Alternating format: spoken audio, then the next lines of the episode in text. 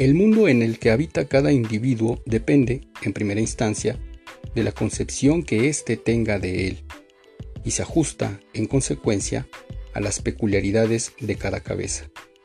Según sea ésta, ese mundo podrá ser pobre, superficial y monótono, o rico, interesante y preñado de sentido.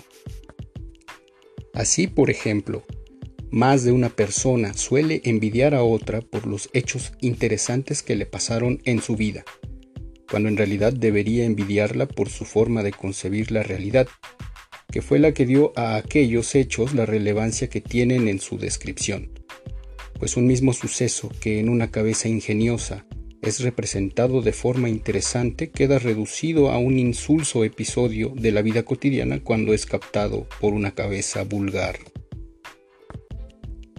Ello se debe a que toda realidad, es decir, todo presente consumado, consta de dos mitades, sujeto y objeto, pero en una unión tan necesaria y estrecha como la del oxígeno y el Aunque la mitad objetiva sea la misma, si la subjetiva difiere, la realidad presente será totalmente distinta, y lo mismo ocurrirá en el caso inverso.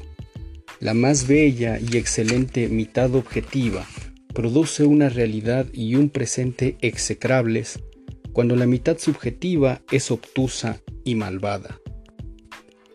Igual que sucede con un paisaje hermoso cuando hace mal tiempo, o con un retrato tomado con una cámara obscura defectuosa.